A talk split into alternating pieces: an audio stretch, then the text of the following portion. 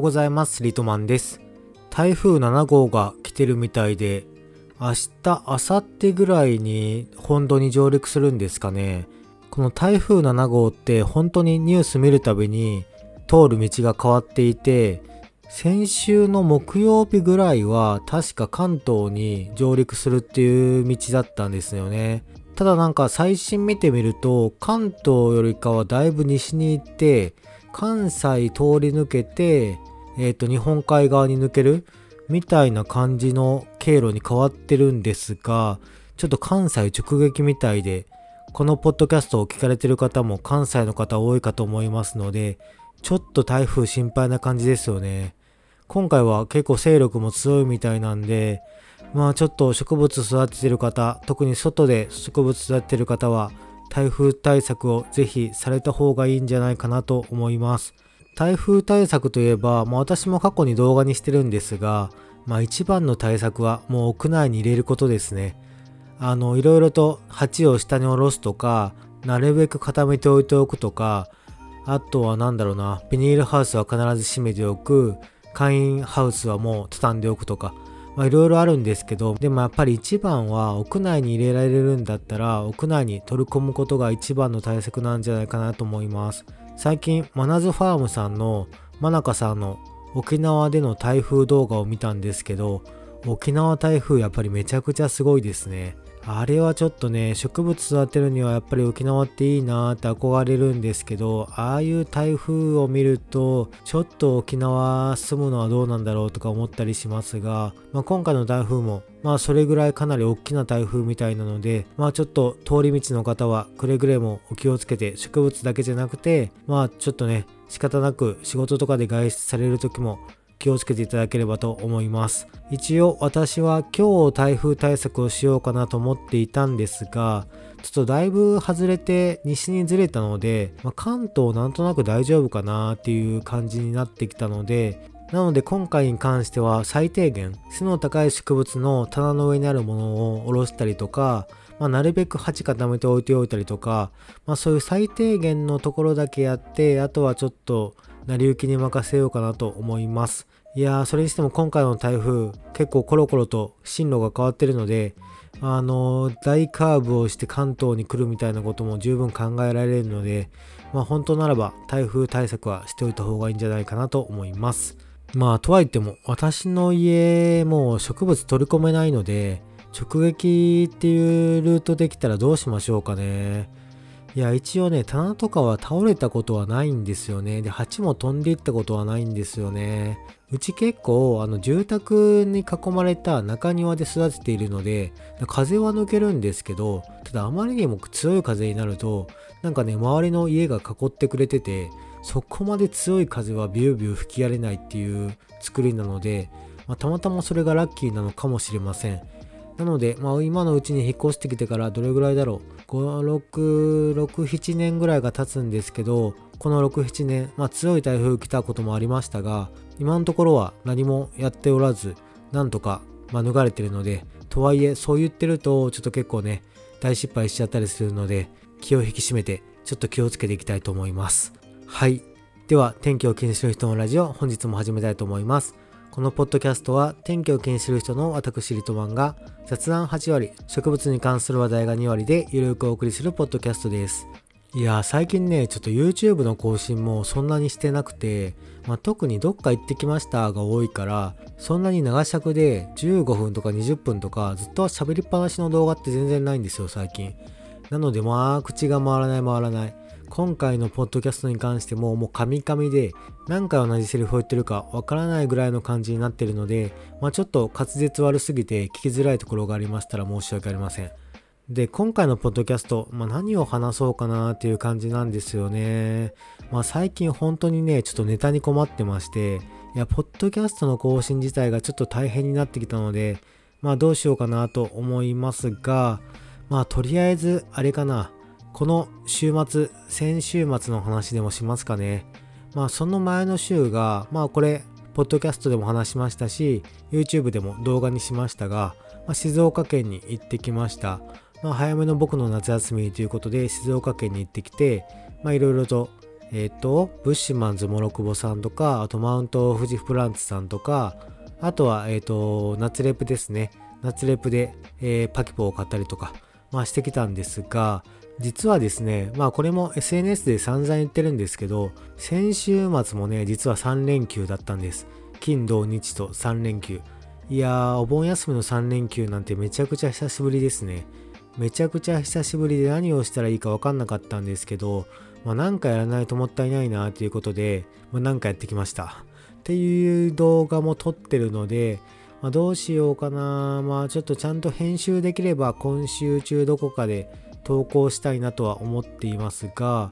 まあ先に言っちゃうと、えっ、と初日は、まあ、どこか行きたいなと思ってまあでもそこまで遠征も今回する気がなかった。ちょっとね天気がどうかわからなかったんで、まあ、そこまで遠征する気もなかったので金曜日に関してはえっ、ともう私といえばの角田澄夫さんに行ってきました、まあ、栃木県にある園芸店。園芸店なのかな？なんですけどまあ角田澄夫さん先月が行けなかったので、まあ多分1ヶ月半ぶりぐらいに、えー、と行かせてもらいました。まあ相変わらずミサオさんお元気で、まあいろいろと3時間ぐらいかな、いたんですけど、まあいろんな話聞かせてもらえて、また楽しい時間でしたね。で、そこでは、まああまり植物そこまで買うつもりもなく行ったんですけど、まあ行ったらそれは買いますよね、ということで、グラキリスを久しぶりに1個買ってきました。まあ、そのグラキリスめちゃくちゃ形が可愛くて、まあ多分一般的にはそんなにもしかしたら受けない形かもしれないんですけど、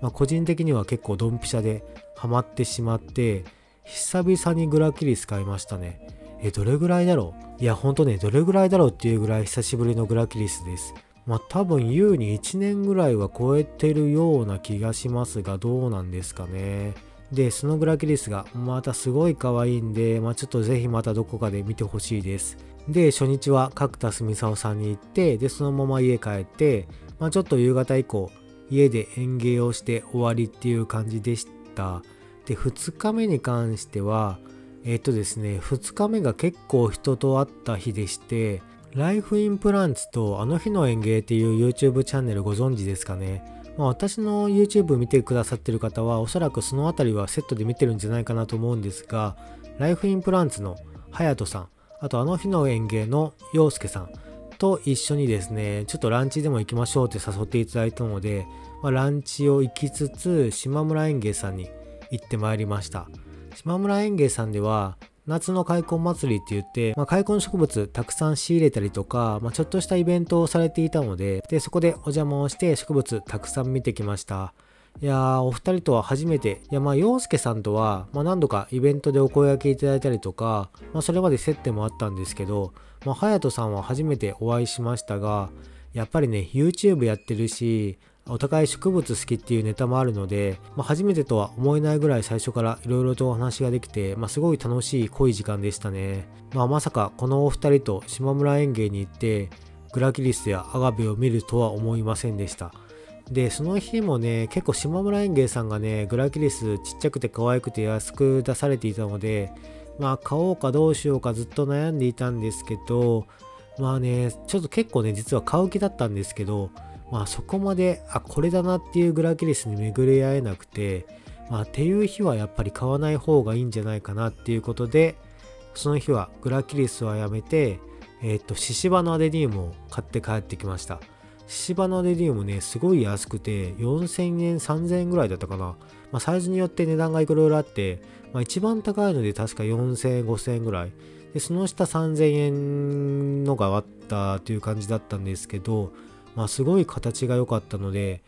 あの、シシバナレディウム、まあ、過去に一回失敗してるんですけど、まあでもあの、くるくるした葉っぱ、すごい可愛いですよね。なので、この値段だったら全然ありだなと思って、シシバのアデニウムをその日は購入してきました。そういえば、あの日の園芸の洋介さんに関しては、えっ、と、来月の9日だったっけな、9月9日にまさかの単独のイベントを開催されるそうで、単独イベントって相当すごいですよね。まあ自分の場合は、まあ、年に2回ぐらい、あの、お誘いいただいたイベントに出店することはあるんですがい、や、単独イベントはね、さすがに今まで私もなくて、すごいなと思いますね。ちょっとその日は私もおそらく休みだったような気がするので、イベントに顔が出せたら出したいなと思っていますが、まあ、チケットね、枠数がそんなに多くなくて、確か、あの、ハビタットスタイルのワークショップもやるみたいで、ハビタットワークショップが8人8人か6人6人か忘れちゃったんですけど、まあそれぐらいの人数。で、え、ー、と、昼から販売会があって、販売会が確か2枠20人ずつぐらい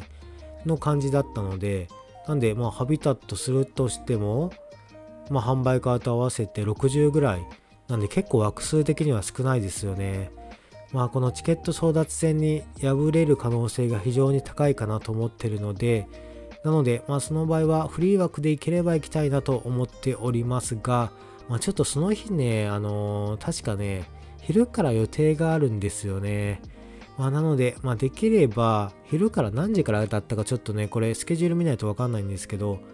できればまあ午前中からちょっと昼過ぎぐらいに遊びに行けたらいいかなと思ってるので、まあ、ハビタットは多分ね、もう枠数かなり少なくて、まあ、チケット取れないと思うんで、まあ、販売会の最初の回ぐらいは顔出せたらいいなとは思ってますが、チケットがちょっと買えなかったら、ちょっと行くのが難しいかもしれないので、まあそこはチケット次第っていう感じですね。まあただ単独のイベントはマジですごいんで、まあそこはすごく尊敬するし、すごく応援してますね。ちなみに隼人さんも当日はカメラマンとして入られるそうなので、なんで、えっ、ー、と、洋介さんと隼人さんに会いたければ、その日の9月9日のイベントをどうぞ皆さんお楽しみにっていう感じです。で、ちょっと脱線しましたが、えっ、ー、と、隼人さんと洋介さんと、まあ、島村園芸に行ってきて、で、夜は夜で、えー、ゆるぷさん、SSN 鉢を作られてるゆるぷさんと、まあ、毎月定例でご飯行ってるんですけど、まあ、この8月の定例、まだ実はご飯行けてなくて、で、そこにですね、なんと趣味家さんを呼ぼうかっていうこと、まあ本当は逆なんですけど、本当は趣味家さんとご飯に行こうかって言っていて、で、そこでゆるぷさん呼べたらいいなーっていうことだったので、まあ、ゆるぷさんにお声掛けさせてもらったんですけど、まあ、なので、趣味家のご夫婦と、あとゆるぷさんと私の4人で飲むっていう、なんかめちゃくちゃ珍しい組み合わせで、ちょっとご飯をそれも行かせてもらいました。まあ2時間のまあ席だったんですけど、まあ、あっという間でしたね。いややっぱりゆるぷさんもそうですし、まあ、趣味家のお二人もですし、いろいろとま引き出し多くて、まあ、本当に楽しい時間が過ごせてよかったです。っていう感じで、まあ、昨日はね、結構図らずしも園芸 YouTuber の方とも結構会えましたし、なんかいろいろと人に会えたので、まあ、楽しい一日だったなと思います。で、今日に関しては、まあ、植物関係ないんですけど、まあ、植物関係なしに、まあちょっと渋谷の方に今日は朝から出かけておりました。で、なんで渋谷なのって話だと思うんですけど、あのですね、まあ私が見てるチャンネルで、まあフィッシャーズっていう、まあ YouTube されてるグループの方がいらっしゃって、まあでも800万人ぐらい登録者数いるんで、もう今更私が説明するまでもないんですけど、そのフィッシャーズでリーダーをしてるシルクロードさんという方がいらっしゃって、で、その方が、ソフビとかそういうおもちゃ系も結構好きな方で、で、個人チャンネルで結構そういうのを出されてるんですけど、まあ、今回ソフビを作って、そのファーストカラーの発売日が昨日だったので、まあ急遽決まった発売日だったんですけど、まあ、たまたま私が休みだったということもあって、渋谷のパルコまで朝一で行ってきました。そのソフビの数が100体しかなくて、100体ってなかなか厳しいだろうなって思いつつも、まあ大体もうほんと10時からしか並ぶなって言ってたんで、まあ10時ぐらいに着いて、で、10時に列ができて、で、整理券、まあ整理券というか抽選券ですね。まあ、100体しかないので、まあ、整理券かつ抽選券の、まあ、券を引いて、まあ、当たりか外れかみたいな感じだったんですけど、まあ、あの、10時の時点で、まあ、全員買えそうですとのことで、まあ、なんとか、このソフビゲットすることができました。で、まあ、10時にその整理券手に入れて、販売自体は11時半からだったんですね。まあ、なので11時半になったらもう一度お店に行って、で、そこで購入という流れだったんですけど、まあ、なんとなんとシルクロードさんがお店に来られてまして、まあ、しかもですね、直接そのソフビを渡してもらえるっていうめちゃくちゃすごいサービスをしていました。いや、すごいですよね。まあ、れだけ人気の YouTuber の方なんで、まあ、なかなかそういう機会ってないと思うんですけど、いやーびっくりしましたね。まあ、私は全然 YouTube チャンネルを見始めてからかなりまだ浅い人間なので、あれなんですけど、まあ、前後の方は結構なファンみたいで、もう足がガクブルしますっておっしゃられてましたし、あの、私でさえやっぱりね、結構やっぱ緊張しました。いや、緊張とかね、まあ人に会って緊張することってまあないんですけど、結構緊張しましたね。なんでまあ一緒に写真も撮ってもらったんですが、ちょっとね、手が震えてシャッターが押せないぐらいの緊張感はありました。いや、やっぱね、あの芸能人とか全然そんな興味ないんで、まあ会うこともないんですけど、なんか同じ YouTube してるっていうところの共通点からか、いや、800万人ってすごいですよね、マジで。